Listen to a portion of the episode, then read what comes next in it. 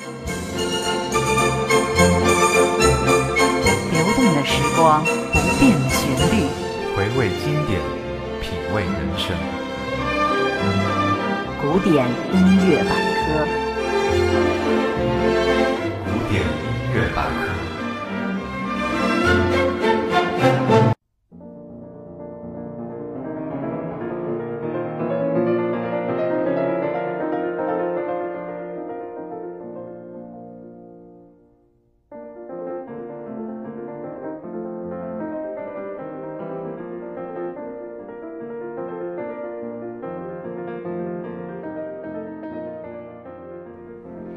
亲爱的听众朋友们，大家好，欢迎收听今天的古典音乐百科，我是易婷，我是子毅。今天呢，我们还迎来了一位客串的新朋友，让他来介绍一下自己吧。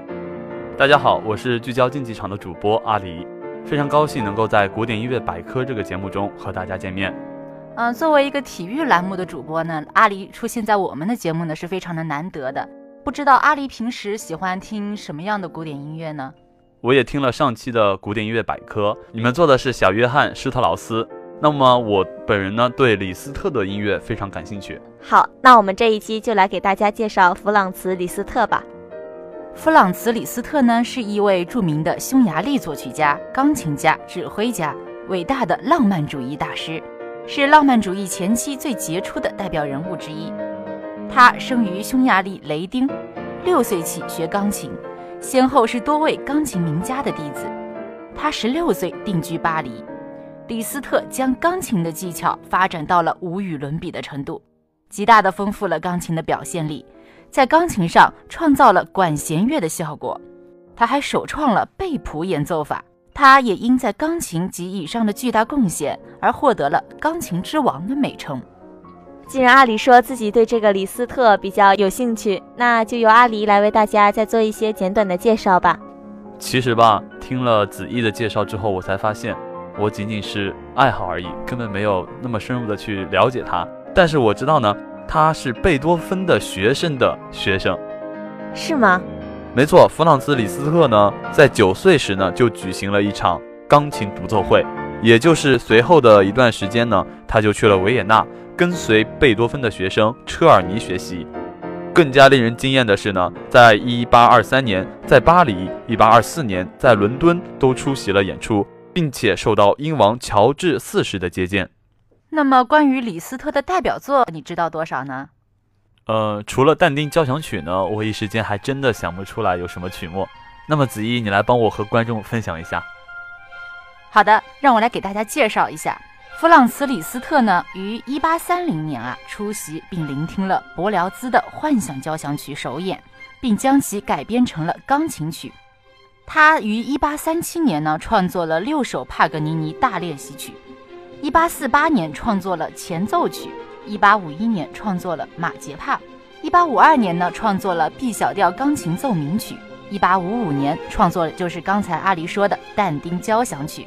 李斯特呢是十九世纪最辉煌的钢琴演奏家，他的演奏风格继承了克列门蒂·贝多芬的动力性钢琴音乐传统，发展了一种十九世纪音乐会的炫技性演奏风格。在作曲方面啊，他主张标题音乐，创造了交响诗题材，发展了自由转调的手法，为无调性音乐的诞生揭开了序幕，树立了与学院风气、市民风气相对立的浪漫主义原则。他追求的是一种令人眩晕的、具有炫技特技的钢琴演奏风格，极快的速度、响亮的音量、辉煌的技巧、狂放的气势，令当时的人们为之陶醉。这种辉煌浪漫、极富个性的钢琴演奏风格，确立起欧洲钢琴演奏艺术史上影响最大的一个流派。不过呢，到了晚年，他开始收敛了他的炫目的技巧。尤其是在他的晚年小品中，看似简单的音符，内中却暗藏了深不可测的玄机。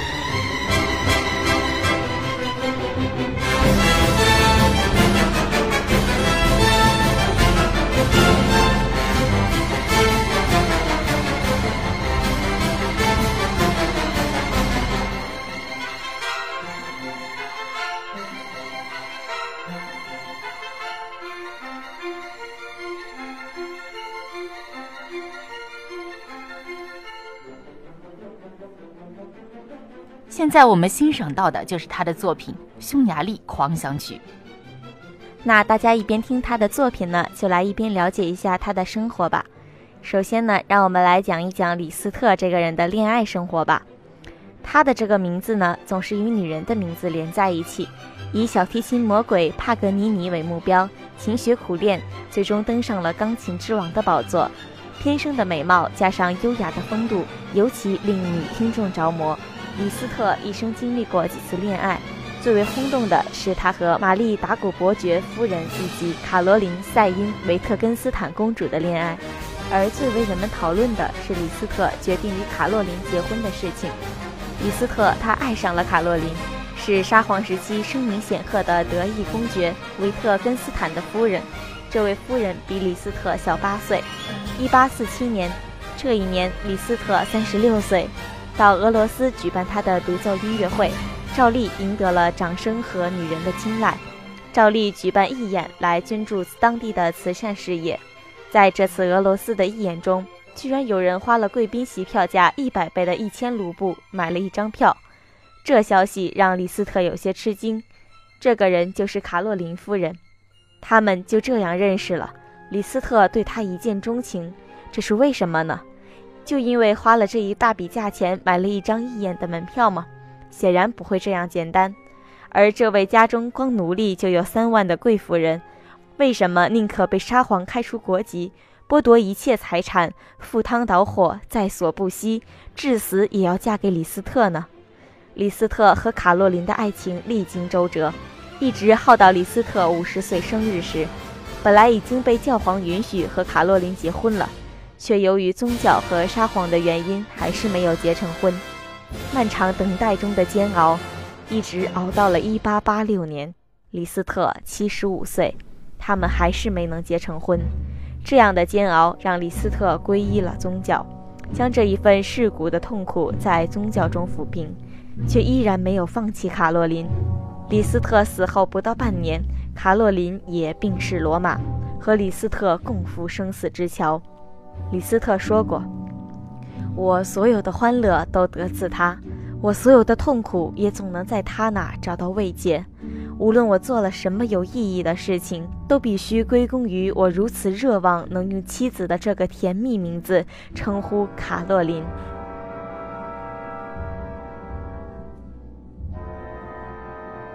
那么接下来呢，阿丽就为大家介绍一下我最熟知的但丁交响曲。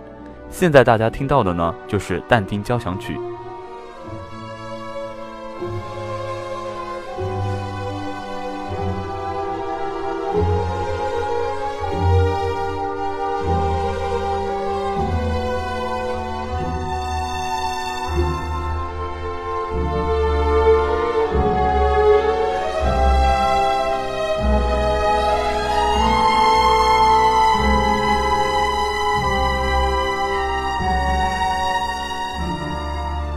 这首交响曲构思于1847年，创作于1855年到1856年，一共有两个乐章，分别是地狱和有序奏的三段体。在低音鼓、大鼓声中，由低音弦号和长号开始庄严的慢板，表现神曲中刻在地狱门上的文字：“从我这里走入恐怖之城，从我这里走入永恒的悲伤，从我这里走入幽灵居住的地狱。进入此门的人。”放弃一切希望，由元号做绝望的遗告。李斯特使用半音阶进行变化和弦等手法表现地狱景象，然后速度加快到狂乱的快板，进入主部出现主要主题，达到最急板。中间部描写不幸的保罗与弗兰采斯卡的遭遇。小提琴低音单簧管与单簧管叠以三度，奏行板速度的影子。英国馆表现出弗兰采斯卡所说的，在不幸之日回忆欢乐时，是一个不能再大的痛苦。在大提琴引导下进入温柔的行板，描写过去的欢乐。小提琴与大提琴的对话非常迷人。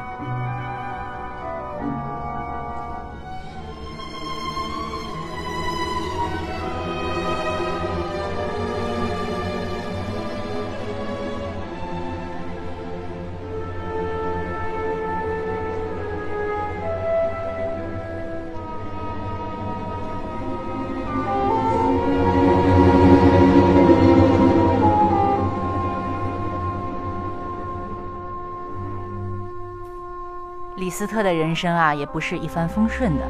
他一生中第一个真正的挫折来自他的初恋，他很不幸的爱上了他的钢琴学生，一个贵族的女儿。当时他俩都是十六岁。就在他们沉浸在幸福的憧憬之中时，那位贵族父亲粗暴的、干脆利落的终止了他们的交往。年轻的李斯特受到了毁灭性的打击。这位早已赫赫有名的音乐天才，从不认为自己有不及他人之处，而此时他却突然发现自己不过是个平民出身的艺人而已。那道无形的阶级鸿沟，无情地将他关在了幸福的大门外。少年李斯特在剧烈的痛苦之中，做出了他的决定，献身于宗教，因为只有在上帝面前，才能人人平等。他的母亲反对这个决定。理由是他的性格不适合做一个神职人员，但是李斯特很坚决。一时间，他放弃了钢琴，整日埋头于圣经，或是狂热地在教堂祈祷。他在音乐界的销声匿迹，使得一些人以为他突然去世了，甚至一本正经地在报纸上发了讣告。转机是由几个朋友带来的，他们托他去听音乐会，又带他去巴黎著名的艺术沙龙里。听名人讲演，这些方法的确有效。慢慢的，他内心深处淤积的痛苦不再那么沉重了。李斯特呢和肖邦也有一段故事。一八三一年，肖邦从波兰流亡到巴黎，当时李斯特已是名声沸扬的音乐家，而肖邦则只是一个默默无闻的小人物。然而，李斯特对肖邦的才华深为赞赏。怎样才能使肖邦在观众面前赢得声誉呢？那时候，在演奏钢琴时，往往要把剧场的灯熄灭，一片黑暗，以便观众能够聚精会神地听演奏。李斯特坐在钢琴前面，当灯一熄灭，就悄悄地让肖邦过来代替自己演奏。观众被琴声征服了。演奏完毕，灯亮了，观众看到舞台上坐着肖邦，大为惊愕。人们既为出现了一颗灿烂的钢琴演奏星星而高兴，又对李斯特推进艺术新秀的行为表示钦佩。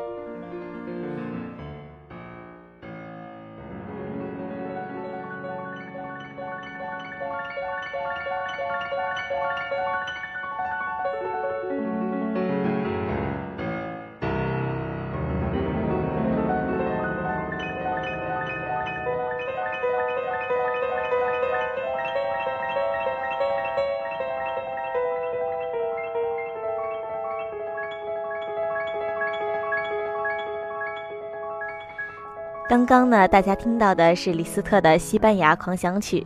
想必认真听的朋友都已经陶醉其中了。李斯特的情感生活虽然并不是一帆风顺，但他在钢琴事业上所做出的贡献，也让后人对他有了很高很高的评价。嗯，没错，他首创了交响诗，将诗歌的内容和情感表现融化在了交响音乐之中，进一步拓展和深化了标准交响音乐的内涵。为管弦乐创立了新的艺术形式。他创作的十九首匈牙利狂想曲渗透了匈牙利民族特点，是钢琴音乐的典范作品，为后来的民族乐派先声夺人。他的超级练习曲创造了钢琴演奏领域的辉煌技巧，极大地丰富了钢琴教学与演奏的效果。他强调钢琴的音乐效果，突破前人的模式。使钢琴音乐具有交响性的管弦乐队的效果和史诗般的宏伟气势。在晚期的作品中，他致力于探索新的技法，如运用全音音阶、五音音阶等和声常用不准备和不解决的九和弦增三和弦，调性扩张到极限。这些探索对瓦格纳和印象派式声乐产生了重要的影响。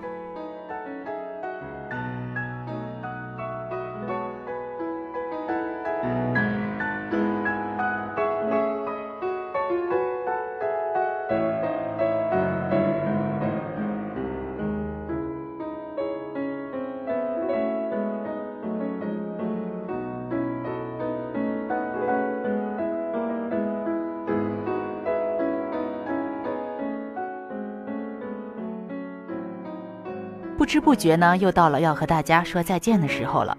欢迎在下周五同一时间收听古典音乐百科。